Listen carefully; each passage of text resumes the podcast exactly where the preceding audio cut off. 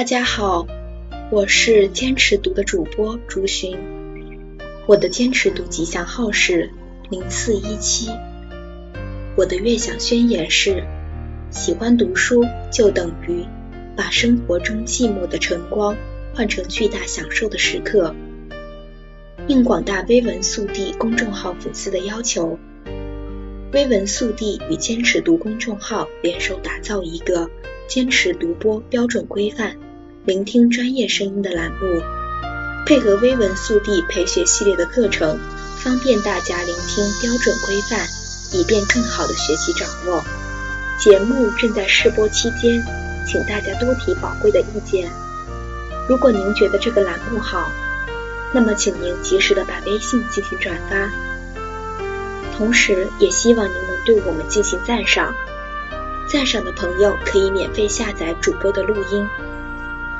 好了，今天竹寻将继续陪伴大家一起学习第二十天培学混凝土结构工程施工质量验收规范的内容。第六章第五节灌浆及封锚主控项目。第六章第五节第一条，预留孔道灌浆后，孔道内水泥浆应饱满密实。检查数量全数检查。检验方法：观察、检查灌浆记录。丐帮解读：育婴沥晶张拉后处于高应力状态，对腐蚀非常敏感，所以应尽早对孔道进行灌浆。灌浆是对育婴沥晶的永久保护措施，要求孔道内水泥浆饱满密实，完全握裹住育婴沥晶。灌浆质量的检验应着重现场观察检查，必要时也可凿孔或采用无损检查。相关条款第六章第五节第九条，孔道灌浆应填写灌浆记录，摘自 GB 五零六六六。二零一一第三十四页，继续下一条，第六章第五节第二条，灌浆用水泥浆的性能应符合下列规定：一、三小时自由密水率宜为零，且不应大于百分之一，密水应在二十四小时内全部被水泥浆吸收。二、水泥浆中的氯离子含量不应超过水泥重量的百分之零点零六。三、当采用普通灌浆工艺时，二十四小时自由膨胀率不应大于百分之六；当采用真空灌浆工艺时，二十四小时自由膨胀率不应大于百分之三。检查数量统一配合比检查一次。检验方法。检查水泥浆性能试验报告。丐帮解读：灌浆用水泥浆在满足必要的稠度的前提下，尽量减小密水率，以获得密实饱满的灌浆效果。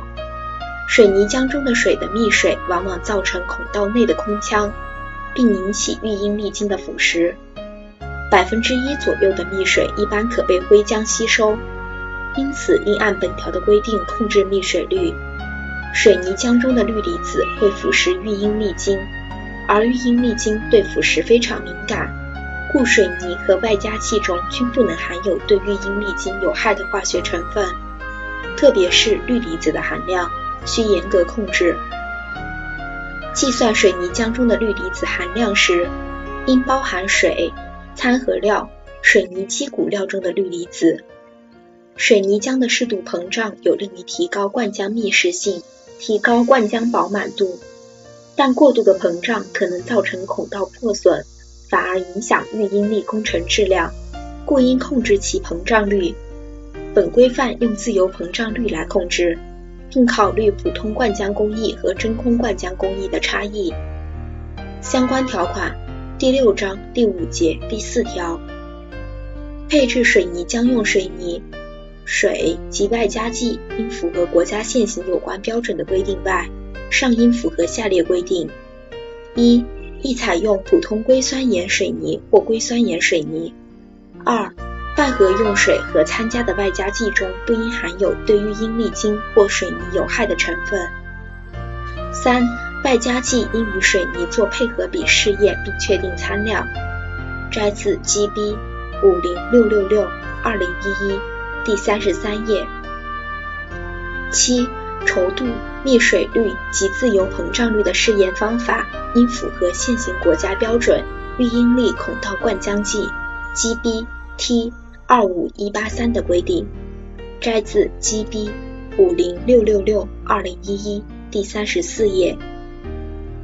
继续下一条，第六章第五节第三条，现场留置的灌浆用水泥浆事件的抗压强度不应低于三十兆帕。事件抗压强度检验应符合下列规定：一、每组应留取六个边长为七十点七毫米的立方体事件，并应标准养护二十八天。二、事件抗压强度应取六个事件的平均值。当一组事件中抗压强度最大值或最小值与平均值相差超过百分之二十时，应取中间四个事件强度的平均值。检查数量每工作班留置一组。检验方法：检查事件强度试验报告。丐帮解读：灌浆质量应强调其密实性，从而对育婴沥晶提供可靠的防腐保护。而孔道灌浆材料与育婴沥晶之间的粘结力，同时也是育婴沥晶与混凝土共同工作的前提。参考国外的有关规定，并考虑目前建筑工程中强度为三十兆帕的孔道灌浆材料可有效提供对育婴沥晶的保护，并提供足够的粘结力，故本条规定了孔道灌浆材料的抗压强度不应少于三十兆帕。留置试件时，应采用带底膜的钢试膜。直接采用试验结果评定孔道灌浆材料强度。边长七十点七毫米的正方形，面积正好是五十平方厘米。抗压强度是个压强，而压强等于压力除以面积。这样一来，面积是整数，所以比较好算。事件愈大，离实体差距更大，即失实愈大。继续下一条，第六章第五节第四条，毛具的封闭保护措施应符合设计要求。当设计无具体要求时，外露毛具和育婴沥晶的混凝土保护层厚度不应小于一类环境时二十毫米，二 A、二 B 类环境时五十毫米，三 A、三 B 类环境时八十毫米。检查数量。在统一检验批内抽查育婴沥晶总数的百分之五，且不应少于五处。检验方法：观察、试量。丐帮解读：为确保暴露于外的毛具和外露育婴沥晶能够正常工作，应防止毛具和外露育婴沥晶锈蚀。为此，应遵照设计要求执行，并在施工方案中作出具体规定，并应满足本条的规定。毛具和育婴沥晶的混凝土保护层厚度应分两步进行检查。在封毛前，应检查封毛模板的安装质量；混凝土浇筑后，应复查封毛混凝土的外形尺寸，确保毛具和育婴沥晶的混凝土保护层厚度满足本条的要求。继续下一条，一般项目第六章第五节第五条。后章法预应力锚固后，锚具外育婴沥晶的外露长度不应小于其直径的一点五倍，且不应小于三十毫米。检查数量在同一检验批内抽查育婴沥晶总数的百分之三，且不应少于五处。检验方法：观察、试量。丐帮解读育婴沥晶外露长度的规定，主要是考虑到毛具的正常工作。及氧乙炔焰切割时可能的热影响，切割位置不应距离毛具太近，同时不应影响构件安装。相关条款：第六章第五节第二条，后章法育婴沥晶毛固后的外露对于长度，宜采用机械方法切割，也可采用氧乙炔焰切割，其外露长度不应小于育婴力径直径的一点五倍。且不应小于三十毫米。摘自 GB 五零六六六二零一一第三十三页。好了，今天主播竹寻就陪大家学到这里。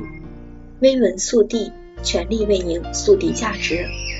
公众号是微文速递的拼音。坚持读，只为每一位朋友遇见和见证更好的人生。公众号是坚持读的拼音，欢迎大家关注。同时，我们愿意承接相关行业的广告业务，欢迎前来洽谈。联系 QQ 号：幺二四三六四六四幺四。谢谢大家，我们明天见。